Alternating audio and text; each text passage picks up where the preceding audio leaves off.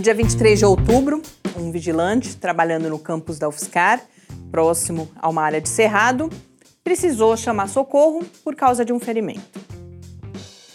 Em uma época em que tanto se fala de fatos, seja por apreço a eles ou para negá-los, essa era a única informação disponível e incontestável na madrugada daquela quarta-feira em que a história aconteceu. Não havia, portanto, notícia. Mas, mesmo assim, uma foi fabricada e é sobre ela que eu, Mariana Petzo, falo nessa edição de Mídia e Ciência. Mídia e Ciência. Resumo semanal comentado das principais notícias sobre ciência e tecnologia do Brasil e do mundo.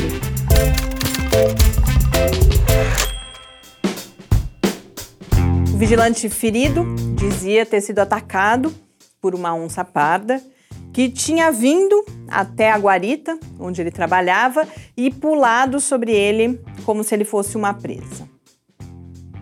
Uma máxima muito repetida entre jornalistas é que se um cachorro morde uma pessoa, isso não é notícia.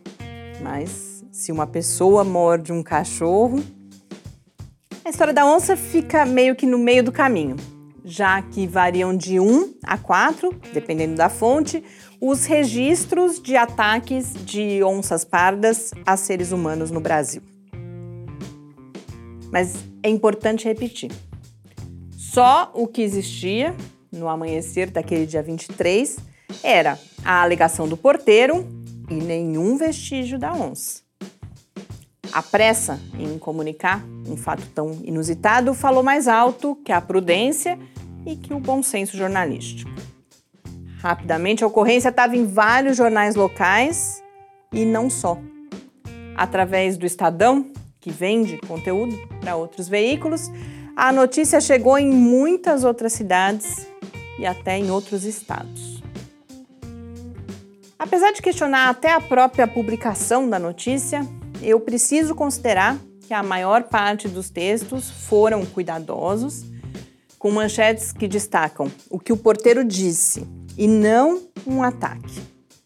Que escrevem: porteiro diz ter sido atacado e não porteiro é atacado. Com duas exceções. O Sangrento, São Carlos Agora, com o título Após ataque de onça, a UFSCar solicita que sejam evitadas visitas ao Cerrado. E, pasmem, o Estadão, em que a gente lê. Vigilante fica ferido ao ser atacado por onça em Universidade de São Carlos. A diferença pode parecer sutil, mas nesse caso, a escolha das palavras tem impactos importantes. E nesse sentido, é preciso comentar também a nota que a universidade emitiu logo depois do acidente. A nota falava na ocorrência de um ataque provavelmente de onça-parda. Eu acho que a intenção era dizer possivelmente de onça, mas a escolha pelo provavelmente acabou sendo lida como confirmação.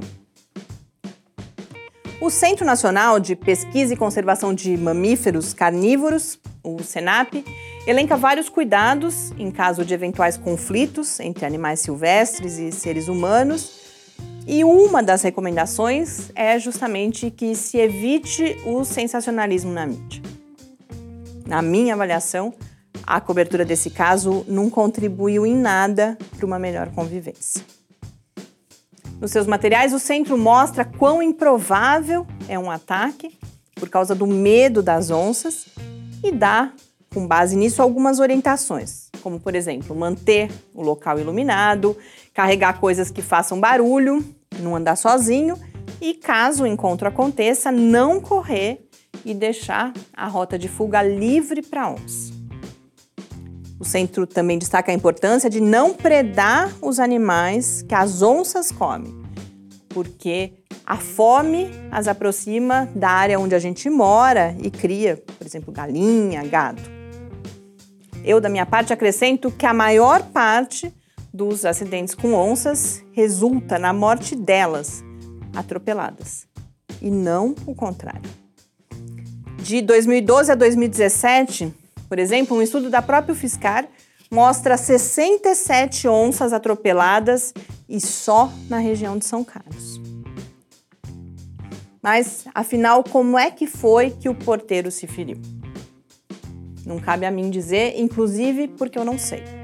Mas eu posso garantir que a probabilidade de ter sido a onça é praticamente nula, e isso com base em evidências científicas, e não só no que eu acho ou deixo de achar. Se eu fiquei curiosa? Claro que eu fiquei curiosa. Mas eu me esforcei para transformar essa curiosidade em uma reflexão sobre os males que a gente pode causar quando se deixa dominar por sentimentos como esse e assim não se coloca no lugar nem se importa com o outro, homem e onça. Essa é uma reflexão que é importante para nós, leitores, espectadores, internautas, no desenvolvimento de uma relação crítica com a mídia. Boas leituras e até a semana que vem.